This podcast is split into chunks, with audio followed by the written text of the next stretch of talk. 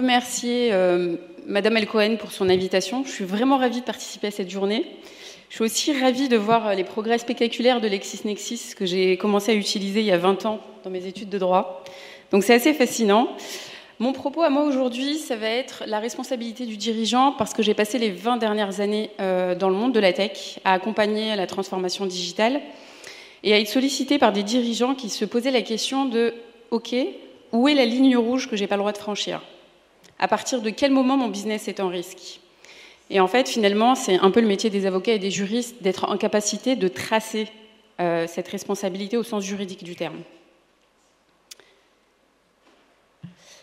Euh, ce qui est intéressant, et ça a échappé à personne, on est dans un contexte global de polycrise. On a eu le Covid, euh, des conflits armés, du risque climatique qui s'intensifie. Il y a presque plus d'eau partout à travers le monde.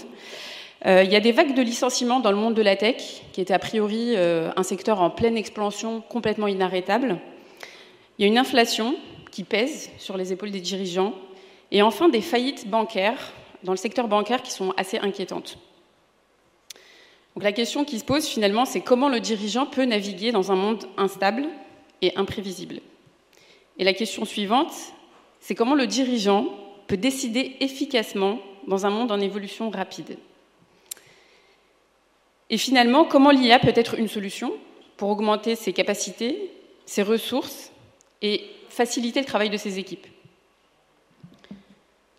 Mon image que je voulais partager, c'était celle-ci.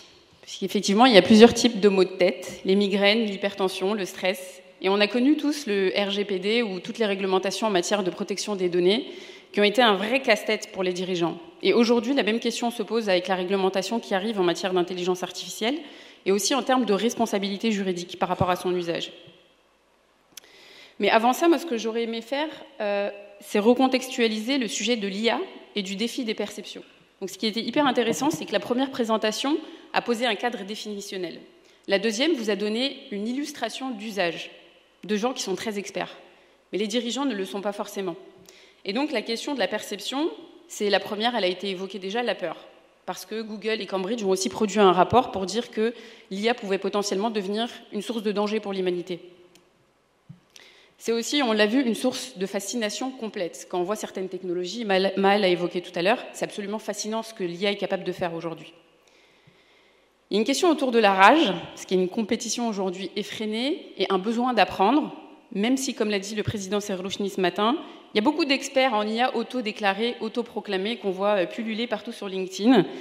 Mais il faut un vrai savoir pour comprendre ce que c'est que l'intelligence artificielle et ce n'est pas à la portée de tous. Il y a un sujet autour de l'ego et on le voit, hein, il y a des battles euh, effrénés entre Google euh, et les grands acteurs de la tech pour proposer la meilleure solution, la plus efficace, la plus performante, la plus intelligente. Il y a un sujet aussi autour de l'injustice, parce que même si ChatGPT, comme on le voit aujourd'hui, est fascinant, derrière, il y a des ouvriers du clic qui ont contribué à paramétrer les outils d'intelligence artificielle et qui sont complètement exploités et sous-payés. Donc derrière la, beauté de ChatGPT, il y a des réalités qui sont dures et difficiles. Donc la réalité aujourd'hui par rapport à l'IA, c'est comment se situer par rapport à ce qu'elle est aujourd'hui, cette intelligence artificielle, des usages qui sont projetés ou fantasmés. Et c'est là que c'est important pour le dirigeant de savoir à quoi il a affaire. Maintenant, si je reviens sur le sujet des défis et des opportunités pour le dirigeant, il y en a plusieurs. Il y a un marché qui est en pleine ébullition. Alors, au-delà des big tech qui proposent leurs solutions, il y a des, solutions, des outils d'IA pour à peu près tout.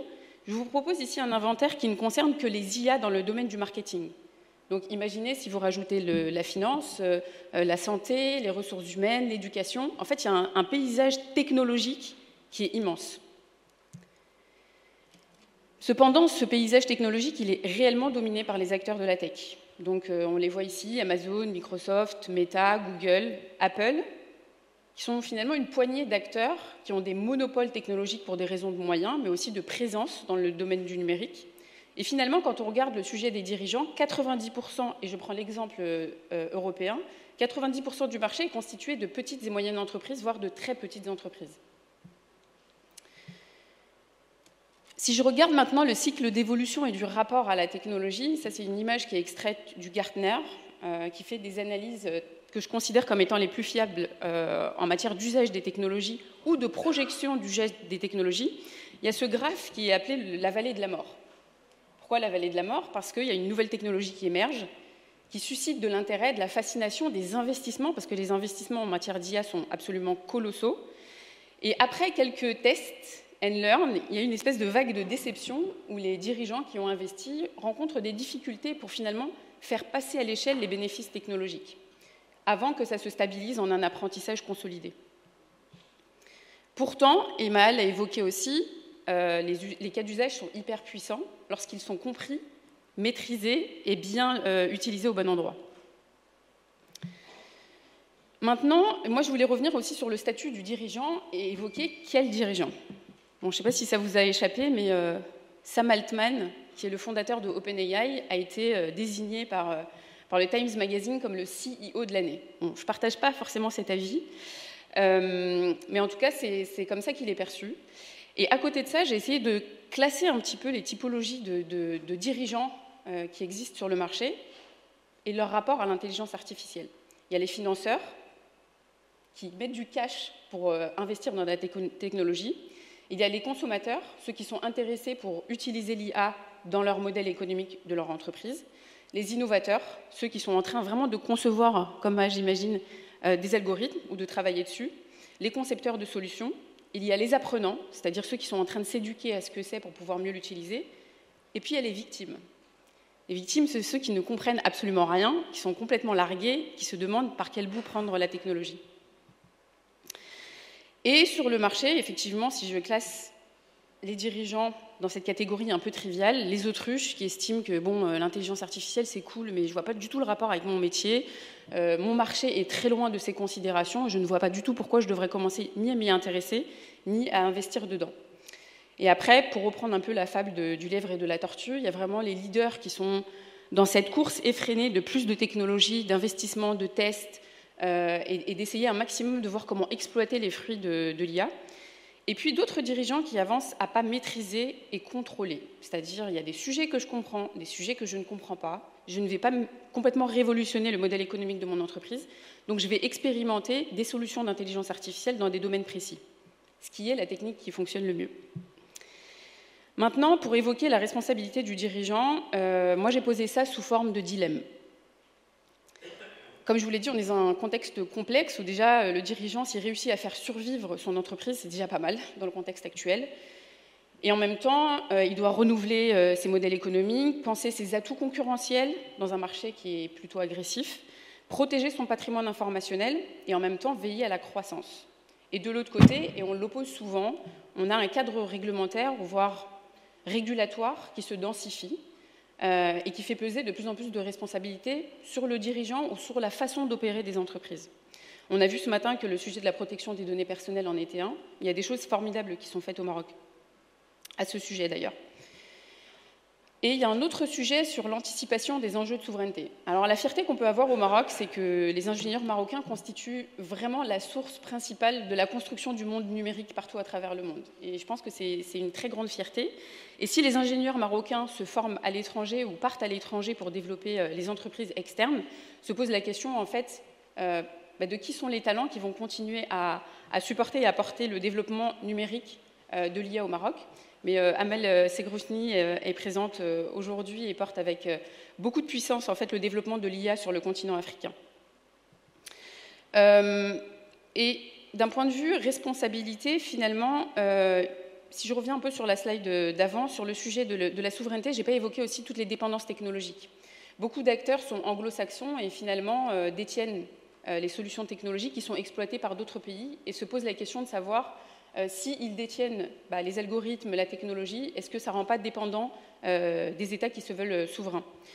D'un point de vue de la responsabilité et de la réglementation, on a parlé tout à l'heure du EU AI Act, qui est aujourd'hui, selon moi, focalisé sur vraiment réguler la technologie en tant que telle, qui va accompagner en fait la responsabilité des dirigeants dans le sens où il y aura des sanctions en cas de non-respect de tout un tas de principes ce n'est pas tellement la responsabilité du dirigeant en tant que tel euh, qui est visée, mais plutôt le non-respect de règles de développement technologique, ce qui est pour moi aujourd'hui clairement insuffisant. La question d'après que je pose, c'est c'est la slide d'avant, euh, Selma, je crois. Ouais. La, la question que ça se pose, c'est est-ce que ça ne vous rappelle pas quelque chose? Finalement, à chaque fois qu'il y a eu un développement technologique, que ce soit les technologies biométriques, que ce soit toutes les activités autour du big data, les activités autour du cloud, aujourd'hui l'intelligence artificielle et demain euh, du quantic computing, on a toujours eu ces cycles en fait de réflexion autour de comment la matière juridique va accompagner et finalement la matière juridique est déjà structurée avec tout un tas de corps de règles pour accompagner ces évolutions technologiques. Il y a du droit pénal, du droit de la concurrence, de la protection des données personnelles. Et finalement, il y a besoin de mesures d'ajustement plus que d'une révolution juridique euh, pour accompagner le développement technologique. Là où finalement, il va falloir aussi faire le même travail que pour la protection des données personnelles, c'est-à-dire accompagner les dirigeants à comprendre et mettre en œuvre des bonnes, on va dire, des safeguards, euh, comment je pourrais dire ça euh, des, mesures en fait pour veiller à bien implémenter le, développement technologique et à éviter les risques et les dangers dont on m'a parlé tout à l'heure, plutôt que de sanctionner finalement un dirigeant dont la compréhension euh, dans le détail de la technologie peut parfois échapper. Euh, il y a deux autres points aujourd'hui qui sont, posés vis-à-vis du dirigeant. Le premier, c'est l'éthique, puisque la réglementation est encore aujourd'hui assez floue. Finalement, euh, le mot de l'éthique a été posé ce matin. Qu'est-ce que ça veut dire l'éthique Le juste comportement? Le juste comportement, c'est s'interroger sur est-ce que finalement la technologie, euh, le développement de l'IA est utile ou nuit au développement de l'entreprise? Est-ce que c'est bien de remplacer, je ne sais pas moi, une vingtaine de personnes par un, algorithme? Euh, Est-ce que c'est finalement bien de, déléguer la prise de décision à un algorithme si il peut y avoir potentiellement des conséquences sur des humains? Je pense que le président Serochny l'a suffisamment développé ce matin. Mais l'enjeu de l'éthique pose à peu près les mêmes difficultés que les enjeux environnementaux euh, je pense que vous avez suivi tous les débats autour du greenwashing, où beaucoup d'entreprises s'engagent à, mettre en place des mesures euh, pour limiter l'impact sur l'environnement, et finalement ne font que s'engager et n'embarquent pas de, mesures réelles. Et la question autour de l'éthique se pose de la même façon, c'est qu'on ne peut pas annoncer qu'on met en place des mesures éthiques sans devoir demain démontrer un impact positif mesurable ou à minima une maîtrise réelle des risques euh, identifiés. Enfin, euh, au-delà de la responsabilité morale, euh, ce qui va être demandé aux dirigeants demain, c'est démontrer de, ben, de, bonne foi, enfin sa bonne foi sur comment il fait bien au quotidien. Ici, je vous ai montré un petit cycle de vie, enfin je crois qu'il faut appuyer encore, euh, voilà, un petit cycle de vie de projet assez basico-basique pour des dirigeants qui souhaitent s'embarquer dans l'aventure de l'intelligence artificielle, avec les phases essentielles pour être sûr que les bons sujets sont adressés. La première partie, qui est pour moi fondamentale, c'est comprendre. Dans le monde de l'entreprise aujourd'hui, vous allez constater dans 90% des cas, il y a une personne qui comprend ce que c'est que l'intelligence artificielle. Et avec ChatGPT, des personnes au sein de l'entreprise qui font rentrer la technologie, et ça, c'est presque, dans la majorité des cas, invisible pour le dirigeant. Et puis ça rentre de façon un petit peu euh, discrète et invisible. Le dirigeant doit comprendre le marché, doit comprendre l'opportunité, doit comprendre les risques. Le deuxième sujet, on l'a évoqué aussi tout à l'heure, c'est déterminer une ambition. Qu'est-ce que j'ai réellement envie de faire avec cette intelligence artificielle? Est-ce qu'elle est vraiment utile à mon entreprise et à son modèle économique? Le troisième sujet, c'est de nommer des équipes. Alors tout à l'heure, j'ai évoqué les Google, Microsoft, etc., qui ont des armées de personnes qui s'occupent du sujet. Pour des entreprises de taille plus réduite, qu'est-ce que ça signifie avoir une équipe? Qu'est-ce que ça signifie avoir une personne en charge?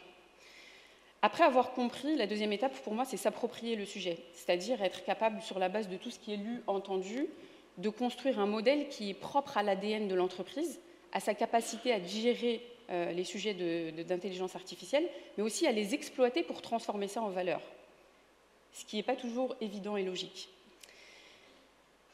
Dans la meilleure façon de, porter ces projets-là, l'idée c'est de définir une trajectoire sur du long terme et d'être capable de l'expliquer. Parce qu'aujourd'hui, tous les efforts sont portés sur expliquer la technologie, mais très peu d'efforts sont faits sur expliquer la vision de l'entreprise et où est-ce que l'entreprise veut aller en fait dans le temps. Il y a un sujet qui est important, qui a été aussi évoqué en filigrane, c'est le fait de s'associer avec les bons sachants. Donc ce qui est intéressant chez LexisNexis, c'est que vous les avez en interne. Euh, la majorité des entreprises, parce que ce sont des, profils qui sont coûteux, qui sont difficiles à trouver sur le marché, travaillent avec des cabinets externes ou investissent dans des prestations externes. Et comme je l'ai dit tout à l'heure, il y a beaucoup d'experts autoproclamés qui ne savent pas forcément conduire les entreprises dans la bonne direction. Une fois qu'on s'est associé avec des experts et des sachants, il y a une question de, validation de budget qui est, j'ai mis en rouge, euh, qui pose souvent des difficultés et qui invite l'entreprise à faire des cycles d'itération. c'est que ce sont des, activités qui peuvent parfois être coûteuses si elles ne sont pas bien prises en charge, mais qui peuvent aussi aider l'entreprise à envisager les investissements sur la durée. Et enfin, euh, la façon dont on recommande dans le monde du conseil de lancer ces initiatives, c'est d'itérer. C'est de vraiment aller de, cas, de business case, de cas d'usage, de les délivrer, d'aller jusqu'au bout, de vérifier la rentabilité du cas d'usage et ensuite de passer à un second. Parce que comme on l'a expliqué tout à l'heure, il y a des cas d'usage qui sont puissants. Donc une méthodologie de test. Et enfin, euh, ce qu'on recommande aussi, c'est de passer à une activité de standardisation et de contrôle régulier de ces cas afin de, veiller à la, on va dire, à la vie de la technologie sur son cycle de vie. C'est-à-dire que c'est pas, on va utiliser une intelligence artificielle, la rentrer dans un paysage technologique et la laisser vivre comme ça toute seule euh, sur la durée. On doit vraiment veiller à, ce que la technologie reste adaptée euh, à sa mise à jour, etc., etc. L'idée étant de réussir le passage à l'échelle. Donc c'est tout pour moi et euh, merci.